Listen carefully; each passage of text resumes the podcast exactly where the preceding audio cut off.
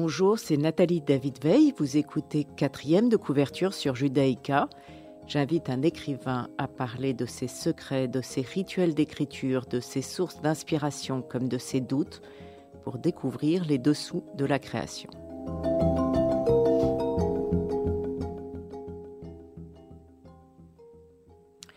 Aujourd'hui, j'ai le plaisir de recevoir Emmanuel Favier qui a écrit Le livre de Rose aux éditions euh, Les Pérégrines.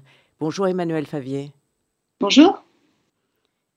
Vous êtes écrivain, dramaturge et poète. Votre premier roman, Le courage qu'il faut aux rivières, qui est un joli titre, a été très remarqué et reçu, a reçu de nombreux prix, le prix Révélation de le SGDL, le prix Fondation Pierre euh, de Monaco, et il a été consacré aux vierges jurées, ces femmes albanaises qui abandonnent définitivement leur féminité pour vivre comme des hommes. Est-ce que, entre parenthèses, vous y avez pensé pour parler de Rose Vallon? Euh, Pas vraiment, mais je pense qu'il y a une. Je n'ai pas directement pensé à mes, à mes vierges albanaises, mais euh, c'est vrai que je pense qu'il y a une continuité quand même dans les personnages féminins qui ont une forme de, peut-être d'androgynité, de, qui sont souvent homosexuels, qui, euh, qui, qui, questionnent le genre, mais je pense plus profondément qu'ils questionnent la question des déterminismes, le problème des déterminismes. Euh, vous publiez Virginia en 2019, toujours aux, éditions Alpin Michel, roman dans lequel vous retracez l'enfance de Virginia Woolf avant qu'elle ne devienne écrivaine. Votre troisième roman, La part des cendres, vous êtes venu en parler dans cette émission. Euh, vous n'aviez pas envie de quitter cette époque. C'est ce que je me suis dit en lisant euh, le, Rose, euh, le livre de Rose que je présente en deux, en deux mots pour ceux qui ne la connaîtraient pas. Rose Vallant, conservatrice de musée, grande résistance, résistante a permis la sauvegarde de milliers d'œuvres d'art spoliées par les Allemands. Elle a noté secrètement et au péril de sa vie la provenance et la destination de toutes les œuvres d'art spoliées qui transitaient par le musée du jeu de paume au bénéfice d'Hitler et de Goering. Femme dans un monde d'hommes, homosexuels assumés, d'un courage exceptionnel, euh, c'est cette figure d'héroïne dans la Seconde Guerre mondiale que vous aviez envie raconter oui, tout à fait. Effectivement, c'était déjà un personnage très important de, mon précédent roman, La part des cendres, qui, euh, qui était consacré à la spoliation des œuvres d'art euh, et plus largement qui s'étendait sur, c'était une fresque sur deux siècles et qui, euh, qui s'intéressait principalement à la question de la réparation aujourd'hui, c'est-à-dire enfin, de l'impossible réparation et du fait qu'on continue à, travailler cette mémoire, ou peut-être qu'on peut recommencer à travailler cette mémoire très spécifique de la question des spoliations d'œuvres d'art, qui est vraiment un épisode singulier de la Shoah. Euh, et Rose Valland, c'est moins peut-être une période qu'un personnage qu'effectivement j'avais pas envie de quitter ou que j'avais pas euh, fini de, rencontrer. Alors c'est précisément une rencontre avec l'éditrice des Pérégrines qui a, suscité ce projet euh, que je n'avais pas forcément anticipé, mais qui, qui m'a permis de répondre à un certain nombre de questions que je n'avais pas encore complètement exploré pendant, mon précédent roman. Et... Contrairement au roman précédent, euh, vous faites un fabuleux portrait croisé de deux femmes qui sont donc Rose Valland et vous. C'est-à-dire que c'est sous la forme d'un journal d'enquête.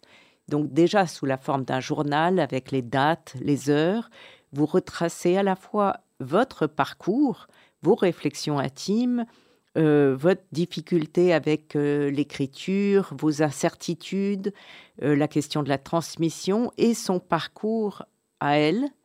vous exposez votre compagnon, eux, même si vous ne le nommez pas, il existe vraiment, il est question de votre désir d'enfant.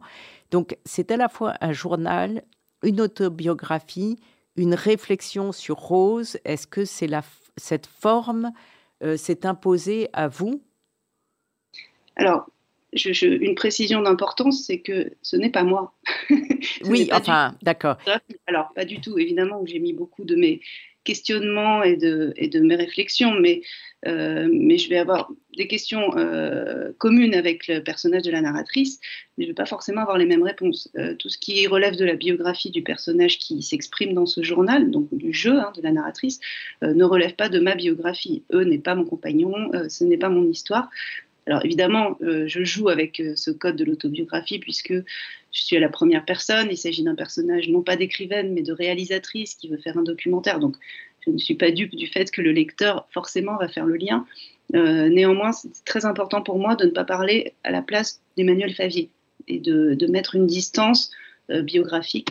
Après, on pourrait jouer au, jeu des sept erreurs pour voir ce qui distingue ma biographie de celle du personnage, mais finalement, on s'en fiche c'est pas ça qui intéresse le lecteur. Ce qui intéresse peut-être le lecteur, je l'espère en tout cas, c'est vraiment, effectivement, comme vous le dites, ce dispositif, ce procédé euh, qui m'a permis de mettre en relation une figure de l'histoire qui me touche énormément, euh, mais qui reste inaccessible, qui m'est resté inaccessible, hein, même après lui avoir consacré un nouveau livre de, 300 pages.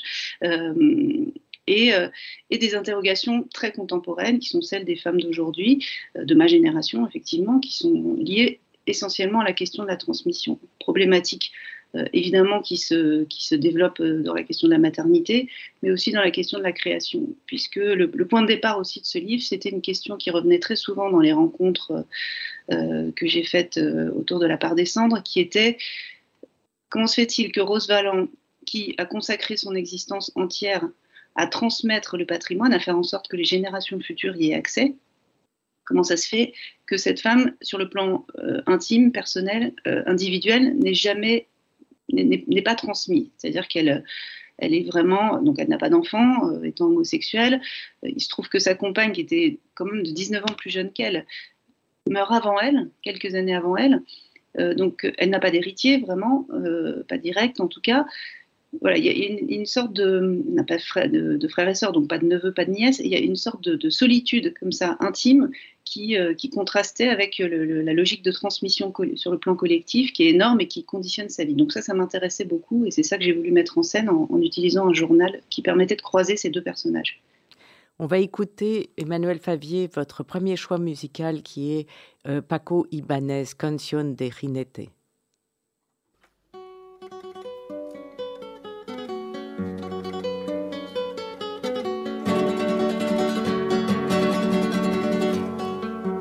Negra de los bandoleros cantan las espuelas. En la luna negra de los bandoleros cantan las espuelas. Ay, caballito negro, donde llevas tu jinete muerto, donde llevas tu jinete muerto.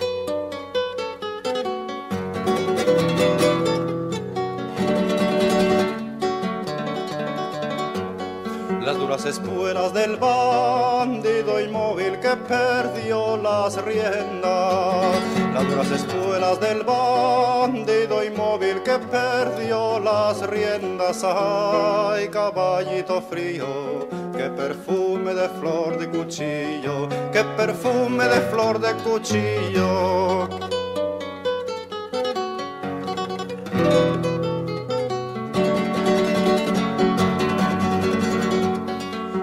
Negra sangraba el costado de Sierra Morena. En la luna negra sangraba el costado de Sierra Morena. Ay, caballito negro, donde llevas tu jinete muerto, donde llevas tu jinete muerto.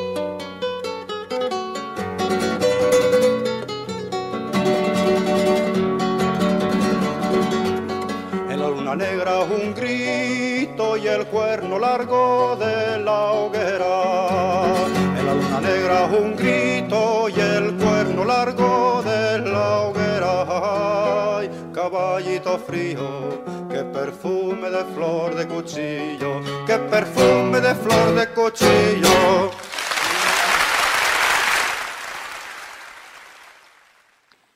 Emmanuel Favier, vous nous parlez de votre un nouveau livre qui s'intitule Le livre de Rose euh, aux éditions Les Pérégrines. Euh, vous, vous avez Qu'est-ce que vous avez découvert, étant donné que vous la connaissiez quand même très bien, cette Rose Valland, qui vous a le plus marqué en, écrivant ce livre-là? Vous contemplez beaucoup ses photos, sa chronologie, et vous, vous cherchez, dites-vous, à accéder à son intériorité, à son psychisme, et vous voulez retrouver sa voix intérieure. ma question, c'est est-ce que vous y êtes parvenu? Non, je crois qu'on n'y parvient jamais, d'autant plus que la seule euh, peut-être possibilité euh, que j'aurais eue d'accéder à cette fameuse voix intérieure aurait été d'avoir accès à sa correspondance très intime. C'est-à-dire qu'on a accès quand même à une correspondance, des échanges avec euh, sa famille, sa mère notamment, des lettres qu'elle écrit à sa mère. Mais malgré cela, j'ai eu la sensation de ne pas encore toucher du doigt vraiment l'intime de Rose. Euh, et il aurait fallu pour ça que j'ai la correspondance avec Joyce, sa compagne. Et malheureusement, on n'a pas, on a uniquement une lettre de Joyce que je reproduis dans le livre d'ailleurs. Et pour répondre à votre question du début, je crois que ce que j'ai découvert, c'est euh, malgré tout en creux, c'est son humour. Je pense que c'était quelqu'un, enfin, j'ai l'impression évidemment, je ne peux pas savoir, mais elle est morte l'année de ma naissance précisément, donc euh, je, pense que c'était quelqu'un de très drôle. et ça, ça m'a beaucoup frappé en lisant. Euh, mais peut-être qu'elle ne voulait pas qu'on rentre dans son intimité, justement. Peut-être qu'elle voulait être reconnue pour ce qu'elle a fait, c'est-à-dire cette euh, cette, importance qu'elle donnait aux œuvres d'art. Elle écrit d'ailleurs, elle l'écrit dans son livre Le front de l'art que vous citez. Euh, euh, l'importance, et d'ailleurs elle énerve, vous parlez de l'après-guerre, de son rôle après-guerre, où elle, ne, elle, ne, elle se méfie de tout le monde, elle ne veut pas lâcher. Elle, la récupération des œuvres d'art, elle sillonne l'Allemagne, l'Autriche, et, et même les Américains, elle s'en méfie, et elle a raison de se méfier de tout le monde. Oui, tout à fait. C'est très compliqué après la guerre, elle, euh, parce qu'elle fouille, en fait. Elle cherche, elle veut, elle veut continuer à retrouver les œuvres, elle veut euh, élaborer euh, un certain nombre de mesures pour que, les œuvres puissent être protégées en cas de, de, nouveaux conflits et elle déterre un certain nombre de comportements qui ont été euh, ceux des personnes en puissance euh, au, pouvoir euh, qui continuaient à, œuvrer dans la collaboration et qui sont toujours au pouvoir. C'est-à-dire qu'on sait très bien, hein, évidemment, que beaucoup de collaborateurs, collaborationnistes notoires sont restés dans les, dans les couloirs du pouvoir pendant très longtemps. Donc évidemment, elle dérange énormément. Elle a écrit une deuxième partie au front de l'art qui n'est pas publiée, qui n'est pas disponible. Euh, et parce qu'elle a renoncé elle-même à, le montrer. Je pense que ce qui, vous avez raison, elle, tenait à la discrétion, c'est certain. Euh, évidemment, on, en a fait un personnage de petite femme fluette, discrète. Bon, c'est pas exactement l'image que j'ai d'elle, parce qu'elle est tellement volontaire, elle, casse toutes les frontières, tous les déterminismes. Encore une fois, elle se bat toute sa vie, donc je l'imagine pas non plus comme comme une petite chose fragile. En revanche, très très euh, secrète et jalouse de sa, de sa vie privée, oui, c'est certain. Elle faisait déjà un, distinguo euh, très net entre sa vie parisienne, euh, professionnelle et, euh, et, et, intime et sa vie familiale. C'est-à-dire que voilà, sa famille était toujours dans l'Isère et n'avait pas du tout vent de, de, sa vie privée et professionnelle parisienne. Mais, Mais c'est une véritable héroïne et vous le montrez. Vous, je, je, vous cite il faut dire qu'elle a abattu un travail, un ouvrage impressionnant, écrivez-vous. Euh, même si bien sûr elle n'est pas seule, loin de là, à s'y employer, les chiffres de la restitution donnent une idée de l'ampleur de la tâche. Trois ans et demi après la capitulation, plus de 50 000 objets ont été rapatriés, une trentaine de milliers d'entre eux ont été restitués. ce n'est pas fini, les chiffres officiels à ce jour sont de 60 000 pour 45 000 restitués. Euh, avec cette voilà euh, comptabilité précise, on a une idée de, l'importance de son, de son travail véritablement. Bien sûr, alors euh, je, le précise, il faut vraiment insister sur le fait qu'elle n'était pas seule. Euh, néanmoins, elle demeure euh, la, grande figure quand même de la restitution, en tout cas pour ce qui est des œuvres d'art. Elle avait son, son équivalent pour les livres qui était Jenny Delso, qui est un autre personnage fabuleux, peut-être. Mm. peut il, il, manque un livre vraiment consacré à Jenny Delso. mais euh, elle, n'était pas seule à le faire et elle, a, je pense, énormément contribué aussi à, créer des équipes, à permettre que, euh, cette question-là ne disparaisse pas. Et c'est ça qui est important, parce que même si c'est pas elle qui a rapporté euh, les 60 000 œuvres en France, elle a vraiment ne serait-ce qu'en donnant son nom à la base de données qui, qui aujourd'hui recense les, les, œuvres spoliées. Elle, elle, a vraiment, c'est sa figure qui incarne la perpétuation de la mémoire et la perpétuation de la nécessité de continuer à vouloir retrouver et restituer euh, tous ces biens qui ne sont pas que symboliques, qui sont, euh, la part euh, survivante finalement de, la mémoire des victimes de cette époque. Alors, vous, vous, vous hésitez au début sur le type de livre que vous voulez faire. Vous écrivez Je ne fais pas non plus de véritable fiction, peut-être par crainte de trahir la réalité historique, ce qui n'a pas beaucoup de sens puisque l'histoire elle-même est menteuse et que la fiction parfois, en ce qu'elle permet de déployer les nuances d'un événement, la diversité des points de vue et surtout leur paradoxe, s'approche davantage de ce que l'on peut avec mille précautions nommer la vérité. Mais l'idée d'invention me met toujours un peu mal à l'aise, surtout dans le contexte historique. Et pourtant, vous restituez fantastiquement euh, l'époque, avec notamment euh, le jeu de paume euh, et, l'atmosphère de l'époque, et quand Rose va à son bureau en, à bicyclette, et comment la, photo de couverture, d'ailleurs, quand elle fume, est fantastique, avec ce mélange de détermination et d'angoisse, il me semble. Et donc, vous, réussissez ce que vous n'osez pas faire ah, peut-être que c'est une précaution. Alors c'est une précaution encore une fois qui est celle de la, de la narratrice qui veut faire non pas un livre mais un film. Et euh, donc on, se doute bien que euh, même si euh, la réflexion peut, évidemment s'appliquer à, mon rapport à la création de fiction et de, documents. dans un film, on a la question de l'image qui est beaucoup plus violente en fait en termes d'incarnation et de projection. mais il est vrai que particulièrement avec cette figure, c'était déjà une question qui s'était posée au moment de la part des cendres, comment, fictionnaliser ce personnage qui est d'une, d'une d'un tel secret, comme vous l'avez dit, qui est, qui est aussi d'une telle intégrité qu'on a vraiment peur finalement de, la trahir, de la, de la manipuler, alors que, pardon, un personnage comme Goering, par exemple, est euh, on n'a strictement aucun scrupule à manipuler ce, cette, ce pantin grotesque et, terrifiant. Et au contraire, c'est vraiment un, plaisir de romancier énorme. Avec quelqu'un comme Rose Valence, c'est beaucoup plus compliqué. D'où le dispositif euh, qui, joue, qui tourne autour de, de, la fiction et de la, mise en scène. Mais vous écrivez 200, à page 265, je projette sans doute ma propre vision du monde sur cette pauvre Rose qui n'a pas besoin que je le lui fasse qui n'a pas, pardon, besoin que je lui fasse dire autre chose que ce qu'elle a à dire. C'est bien là finalement que le bas. Mais est-ce que ça n'est pas l'essence de toute biographie de donner sa vision du monde à travers quelqu'un d'autre, puisque en décrivant cette personne, on est forcément subjectif, rien que dans la manière d'interpréter son action ou ses pensées et de les transcrire, c'est vraiment une question qui vaut pour toutes les biographies, mais pour la vôtre en particulier, puisque vous mélangez euh, une sorte de journal intime d'un personnage fictif et de fictionner un personnage réel, Rose Valland. C'est très ambigu. Bien sûr, mais c'est ça qui m'intéresse. En fait, c'est là pour moi que se situe vraiment la littérature, c'est-à-dire que on est dans un endroit, euh, une espèce de zone qui est un peu ce que j'avais euh, tenté aussi avec Virginia, qui était euh, une approche très subjective de la biographie de l'enfance et de l'adolescence de Virginia Woolf, mais pour moi, Virginia, comme le livre de Rose, ne sont pas des biographies.